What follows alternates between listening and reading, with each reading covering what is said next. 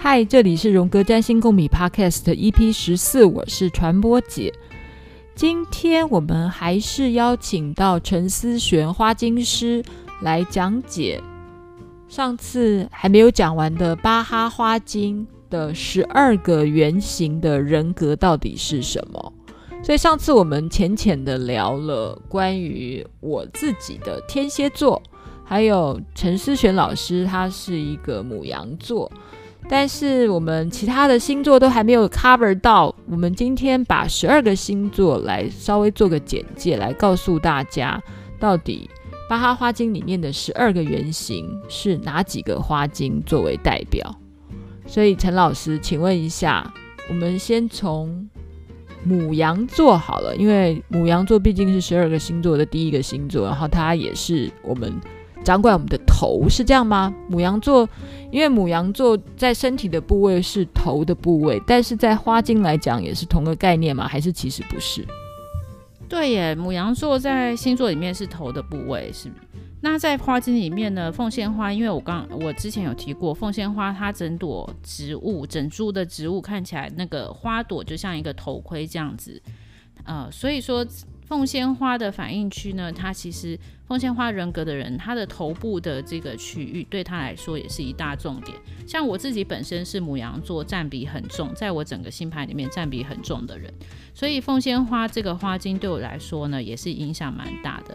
所以我平常呢，常常有的时候呢，我的脾气比较急的时候，或者是我想要做一些事情很急。但是我的身体或者是其他的状态又跟不上的时候，我常常就会有气会聚集在头部的这个状态，所以我会常常头痛。就是可以这么巧哎，所以其实这个所谓的十二个花精的人格原型跟星座还是真的对应的好好的耶。好喽，所以是母羊座的花精是凤仙花。那接下来我们来讲金牛座的花精又是什么呢？金牛座的花精是龙胆草花精。龙胆草是什么样的花精？它的特质是什么？龙胆草，呃，个性的人呢，他比较会产生对自我的怀疑。金牛座的人哦，在一般来讲，我们觉得金牛座因为他的守护星是金星，所以金牛座是一个很 sensual，就是他对于感官、感官世界，对于视觉啊、听觉啊、味觉是很很敏感的人，很敏锐的人。然后金牛座当然有另外一个情绪，他可能是所谓固执，他是一个固定星座的特质。那当然，金牛座也是土象，所以。金牛座既是土象，也是固定星座，所以它的特质其实还蛮稳定的。正面发展是稳定，那负向的金牛就是固执啊，不懂得变通啊，stubborn 啊。那龙胆草它在个性上的反应，或是在身体上的反应是什么样？龙胆草呢，它其实呃，如果是呈现呃负向的反应的时候呢，它会失去它就是内在的信仰，所以它会对事情呢会迟迟的犹豫不决，没有办法付出行动去执行。所以龙胆草在身体上面的反应会是哪些？龙胆草在身体上面的反应，我们常常如果看到有一个呃龙胆的负向情绪非常。嗯，明显的人，我们常常会在他的胃这边呢，发现一个很奇怪的团块，就是好像摸起来呢，它跟其他的它的肌肉的组织不太一样，所以它的反应比较在胃上面的，是在胃部嘛？如果以以金牛座的联想的话，金牛座通常都是美食家，美食家当然常常胃都不好，这是这个 which is true。我会说，它可能会跟太阳神经丛比较有多一点的连接。对，所以太阳神经丛其实是关于自尊心，或是关于自我报复的一个一个位置嘛，因为所所谓的第三 chakra 的位置就对了。对，对，的确是这个样子。所以龙胆草的正面发展会是什么？龙胆草的正面发展呢，当然就是呃，其实就是坚定我们内在的信仰，然后呢，可以有一个比较正向的一个正面的一个对生命抱持着一个客观的态度，以及积极的态度。这其实的确也是很金牛座的的的 issue，就是发展正面的金牛座其实是超有安全感的，就对安全感这件事情是没有疑虑的，然后可以安在的人是金牛座。但负面的金牛座就是超没有安全感的，所以会非常犹豫，会呃不知道该怎么办。这是金牛座。龙胆这个植物，它其实也蛮特别的，就是它本身这个花朵是紫色的。只要跟紫色有关系的话，其实它都跟我们的顶轮，也就是跟我们最至高无上的灵性中心是有关系的。所以，当它如果能够坚定它内在的信仰的时候呢，其实它的顶轮其实就打开了。这个时候，在龙胆的，其实龙胆跟金牛座有相关。金牛座一直以来我都觉得金牛座是一个很会赚钱又。很享受生活上各个种美的一个星座，是啊，就是他刚才讲美食专家嘛，他很 sensual，他很视觉听觉，他是对，他是个艺术家的星座。所以我每次碰到金牛很金牛座这个特质很很多的这个人的时候，我都会发现，如果他可以很享受生活，那那个人一定是他的情绪层面是非常的平衡的，因为他的顶轮根本就是。完全的连接，所以他在生活上面，我觉得他可以享受各式各样的生活。对，这个非常金牛，是个很物质，然后把自己物质搞定的人，他就开心，他就快乐了。好，接下来我们来看巨蟹座。巨蟹座的花精是什么人格花精原型呢？巨蟹座的人格原型是铁线莲。铁线莲是什么样的花精？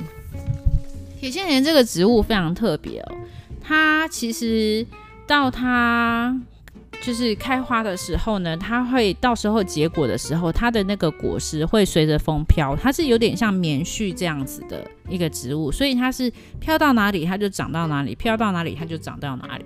那铁线莲这个植物呢，它最大的一个人生的课题就是，我觉得就是扎根下锚。太有趣了！其实巨蟹座它就是背着自己家到处跑的一颗一只螃蟹嘛，它是个巨蟹座，就是有壳的螃蟹，它带着自己的家，所以家对巨蟹座来讲都很重要。巨蟹座其实就是第四宫嘛，第四宫在天底的第四宫的概念就是巨蟹座，所以第四宫它也代表是家的概念。所以你刚才讲。嗯，带着可以，它很容易长，然后到处扎根，在某个程度上，这非常的第四宫啊。然后还有扎根，也是第四宫的元素嘛。就是我们谈到说，第四宫除了是看所谓的原生家庭之外，我们还要看的是自己的祖先根源，还有自己灵魂的根源，都是第四宫相关。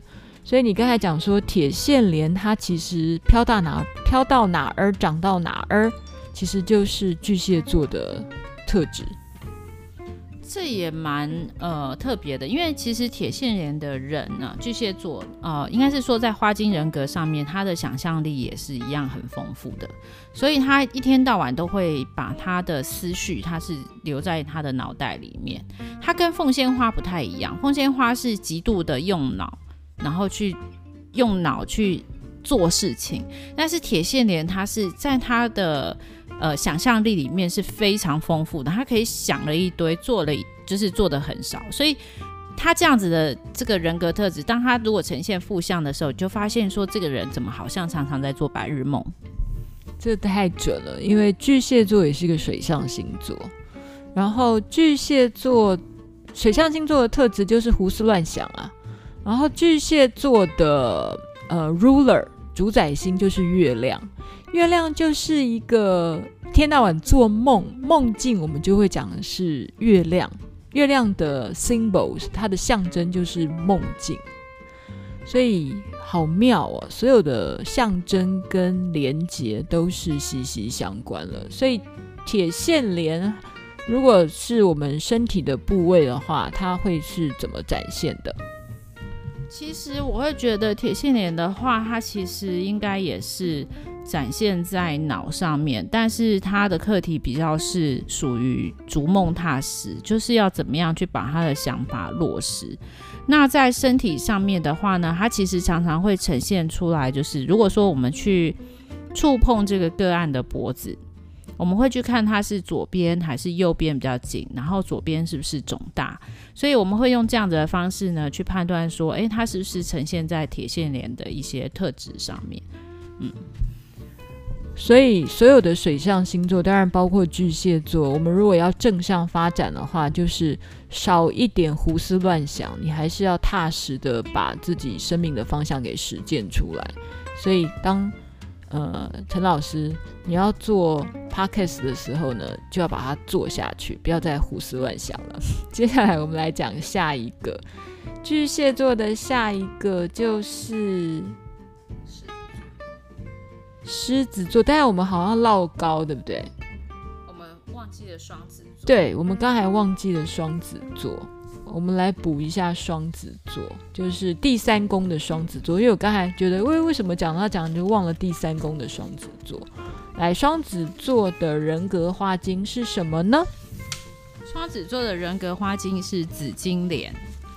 紫金莲是一个什么样的花？紫金莲呢，它其实是一个。嗯，没有办法倾听内在声音，它的负向的情绪是这样，没有办法倾听内在声音。对，像这样子的人呢，他会去找很多很多的资料，比如说他有一个人生的碰到一个人生的问题或是课题的时候呢，他会去尝试各式各样的方法，比如说他会去找完这个 A 老师，他再去找 B 老师，找完 B 老师以后，他再去问他的 C 朋友。找完 C 朋友之后，他再去问他的 D 朋友。找完 D 朋友之后呢，他又回去再问问看 A 老师。所以他的他碰到同样一个课题，但是他不停的在找别人的意见，但是他就是无法倾听他自己内在的声音。这超级双子的啊！双子座的 ruler，双子就是水星。那双子座的人就是不断的搜集资料嘛。所以双子座的特质，在正向来讲的话，它其实就是一个很厉害的传播公司，或是资料收集者。它比谁都还要更触类旁通，因为它把所有的资料收集起来了。但问题是，收集的太多资料之后，可能会很 confuse 啊。哎，你刚刚讲到一个重点，就是说这个是紫金莲人格特质的一个正向的特质，就是说他非常善于收集资讯。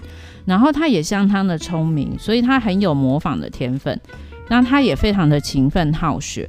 所以当我们其实有觉察到这个部分的时候，比如说如果你是啊、双子座的，呃，你有很多的双子座落在你重要的一些心上面的时候，你可以去查看他看自己是不是在日常生活当中常常需要去听别人的意见，但是常常忽略掉自己内在的声音。这时候我们就会，当你发觉到这一点的时候呢，诶，就。抓回来一点，回来自己的中心。我们先倾听自己的声音，然后再去参考别人的意见，这样子反而是比较可以回到身心平衡的状态。真的是这样哎、因为真的发展不好的双子座，一天到晚都在外面飘来飘去。双子座是风象星座，所以他只会在嗯到处流连夜店啊，或是各种的传播中心，但是他却忘了要回到自己的中心。好喽，那接下来我们刚才讲了第三宫的双子座之后，也刚才讲了第四宫的巨蟹座。接下来我们来讲第五宫的狮子座。狮子座的人格花精是什么嘞？狮子座的人格花精是马鞭草。马鞭草是怎样的人格？马鞭草的人格就是，应该是说这个人的特质呢，非常的适合去做革命家。是浪漫的革命家吗？绝对是有点浪漫的革命家，因为我觉得革命家都蛮浪漫的，就是不计自己的这种付出，然后提出一个自己的理想，然后就是带着一群群众，然后往前冲啊，这个就是革命家了。对啊，就是要做一个在舞台中间发亮发光的狮子座，他通常也有一点浪漫跟革命的情怀，要不然他不会当那个 leader 嘛。所以马鞭草的正面发展就是他很威权、很威风吗？还是？他的正面发展呢，应该是说他会对于他自己的原则跟对他的信仰非常的有信心，坚定不移。然后他要展现呢，就是对自己所坚持的信仰展现就是坚强的心智跟勇气。因为他总是他这样子人格特质的人，他是非常适合去带领一个团队或是一个公司或者是一个大企业，然后就朝着一个目标向前走的人。对，非常狮子。那他的负面会是什么样子的状态？哇，他的负面就是马鞭草的负面呢。其实送他一句话，就是要破我执，就是要破除他自己的执着。对啊，因为这个狮子座常常会落入一个情况，就是太自大了，自大到你以为全世界就是绕着你，以为你来转的嘛？事实上好像不是这样。所以马鞭草在身体上会是在哪里会有反应？马鞭草在身体上面的反应呢？其实我会觉得，大部分来讲，嗯，通常我碰到的状态也会是他在肩颈上面，尤其是在他的背上面有很大的压力。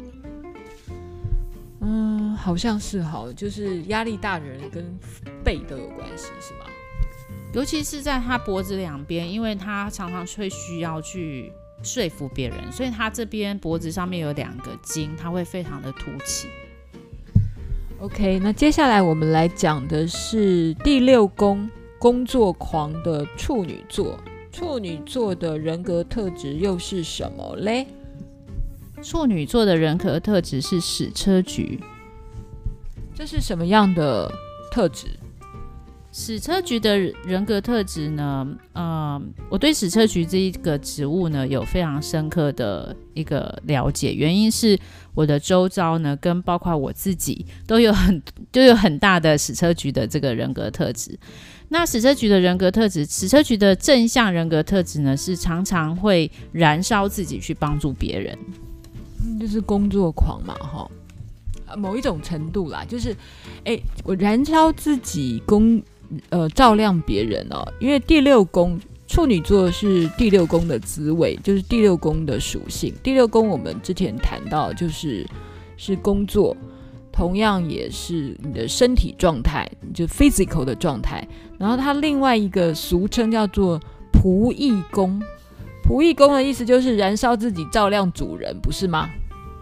的确是因为矢车菊在他的正向状态的时候，你看到矢车菊这个人呢，你都会发现说，哇，这个人实在是非常的温文儒雅，然后谦恭有礼，然后很仁慈，然后有个好心肠，很喜欢帮助别人，而且是忠心耿耿。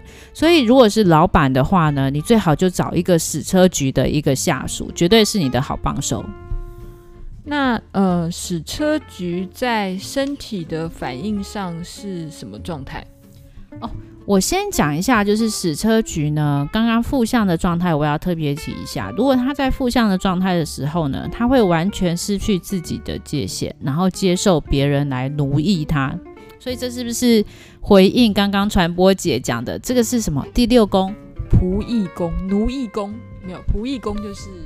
你是人家的 slave，所以 就是所谓的工作，通常就是你是受雇的员工嘛。所以仆役宫也就是第六宫俗称的宫位，但第六宫它掌管的不只是工作了，它还有你的 physical，还有你的宠物也是在第六宫。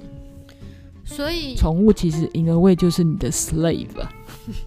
所以，其实，在矢车局人格特质的人，就是说，如果说你处女座是占很多你的在星象当中是占你很大比重的人的话，你就要注意说，你的自我价值是什么，以及呃，你跟平常在跟亲友的互动上面，或是在公司里面，或者在其他的朋友圈里面，你是否建立一个恰当的自我的界限？接下来，我们来谈天秤座。天秤座就是第七宫，那天秤座的人格花精是什么呢？天秤座的人格花精是线球草花精。线球草也是那种左右两难的花精吗？因为就天秤座的人超级爱左右两难。没错，所以天秤呃线球草在正面的发展会是什么样的特质？线球草在正面的发展，它是非常多才多艺，然后很懂得变通。那负面呢？如果是负面的发展的话，当然就是左右都没有办法选择，就是他会陷入一个状态，是他这个也不行，那个也不行，他不知道该如何去选择他在生活里面的各个面向。这太有趣了，那其实就是天秤座的人都是左右两难的，然后常常都不知道我到底要 A 还是 B，然后就会陷入两难。但第七宫的特质，其实我们讲过，第七宫是夫妻宫，是重要他者，也是敌人。的宫位，那这个东位的话，其实就是说，你的重要他者常常就变成你的敌人哎。大家都听过一句不太我不喜欢的话，就是最可怕的敌人就是前妻，这是李敖说的。但意思就是说，你最亲密的人，到最后有可能变成你最可怕的敌人，这是负面的发展嘛。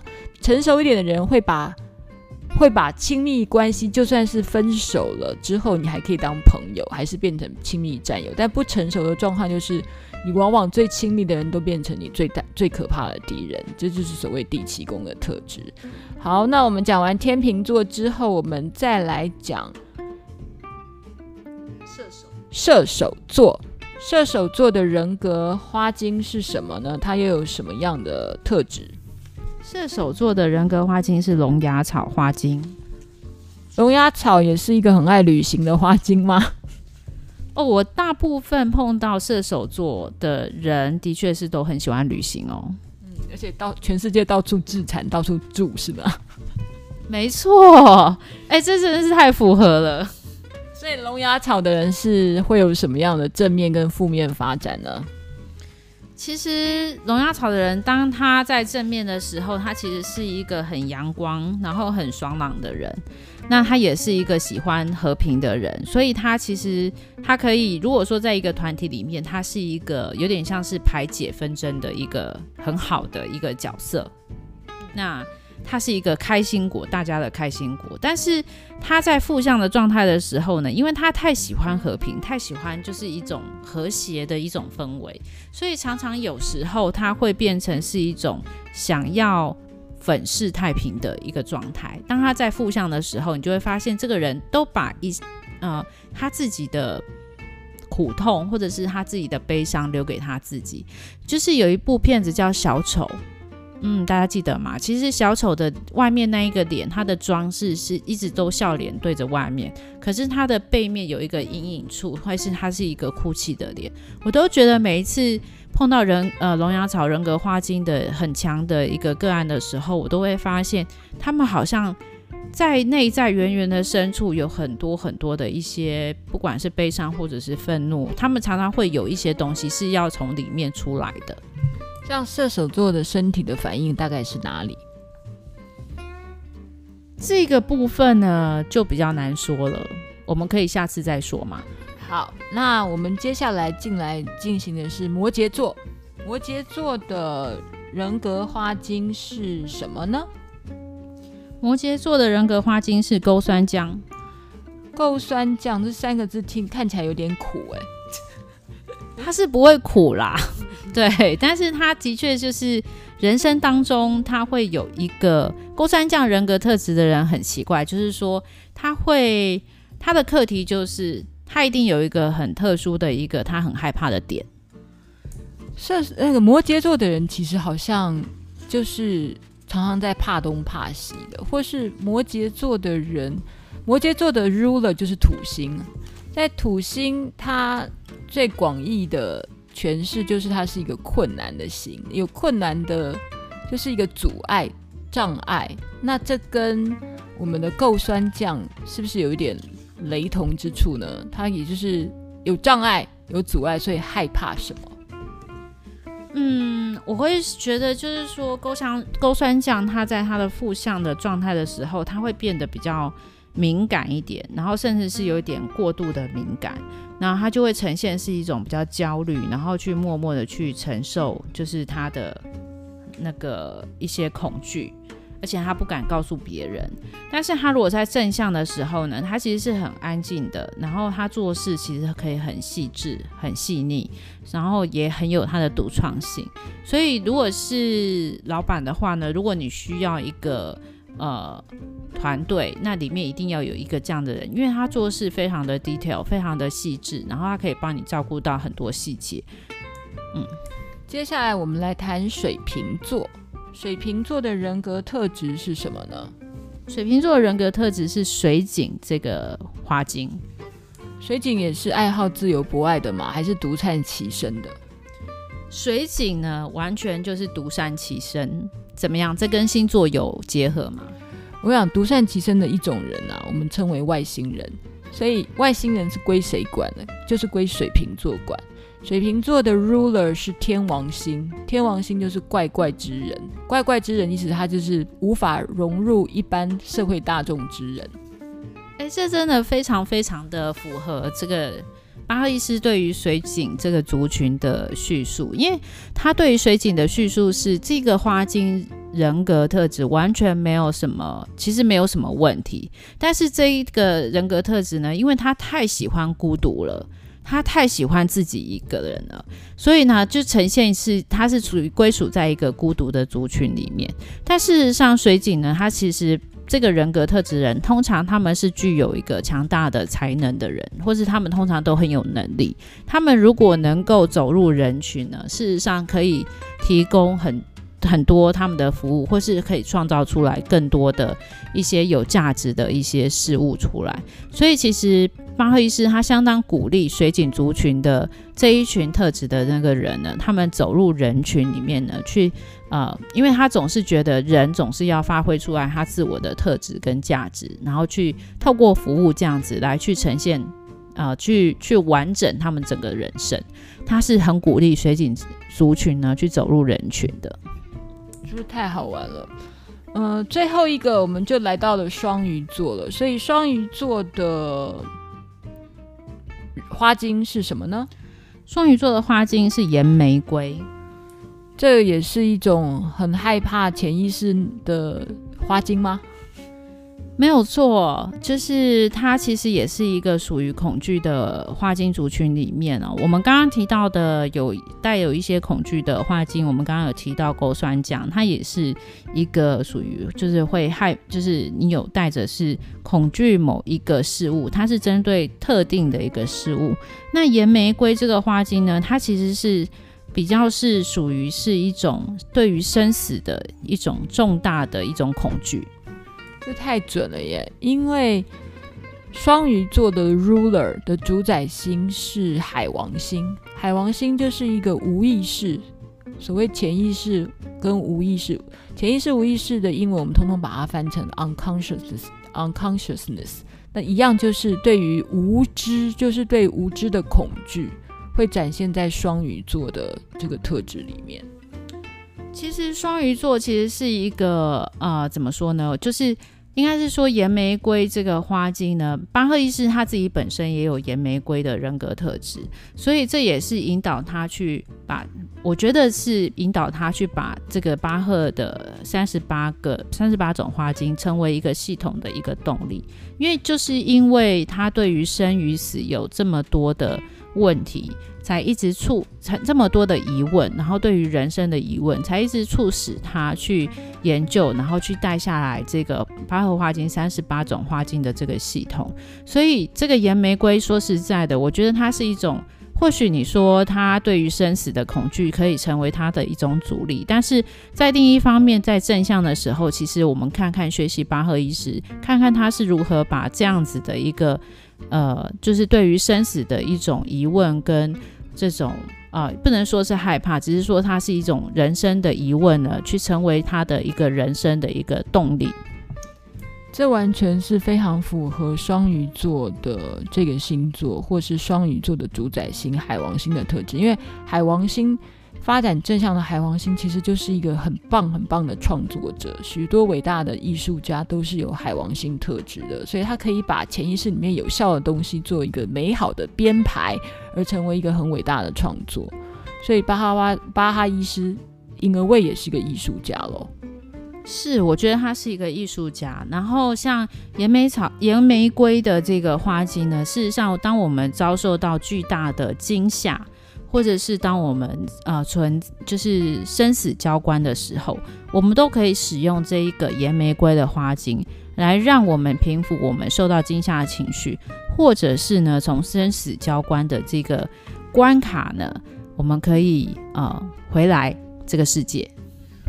好喽，谢谢陈思璇老师。我们今天很扼要的把十二个人格花精跟星座的对应做了一个简单的介绍。我们还是一句话，就是想要知道怎么使用花精，还是要找专业的花精师。所以要找陈思璇老师，可以到大隐四方的工作室去找他。呃，回馈、批评、指教，请你上传播姐实验室脸书来给我留言，感谢大家。嗯，如果你是用 Apple 的 Podcast，请帮忙给我五颗星，谢谢，拜拜，下次见。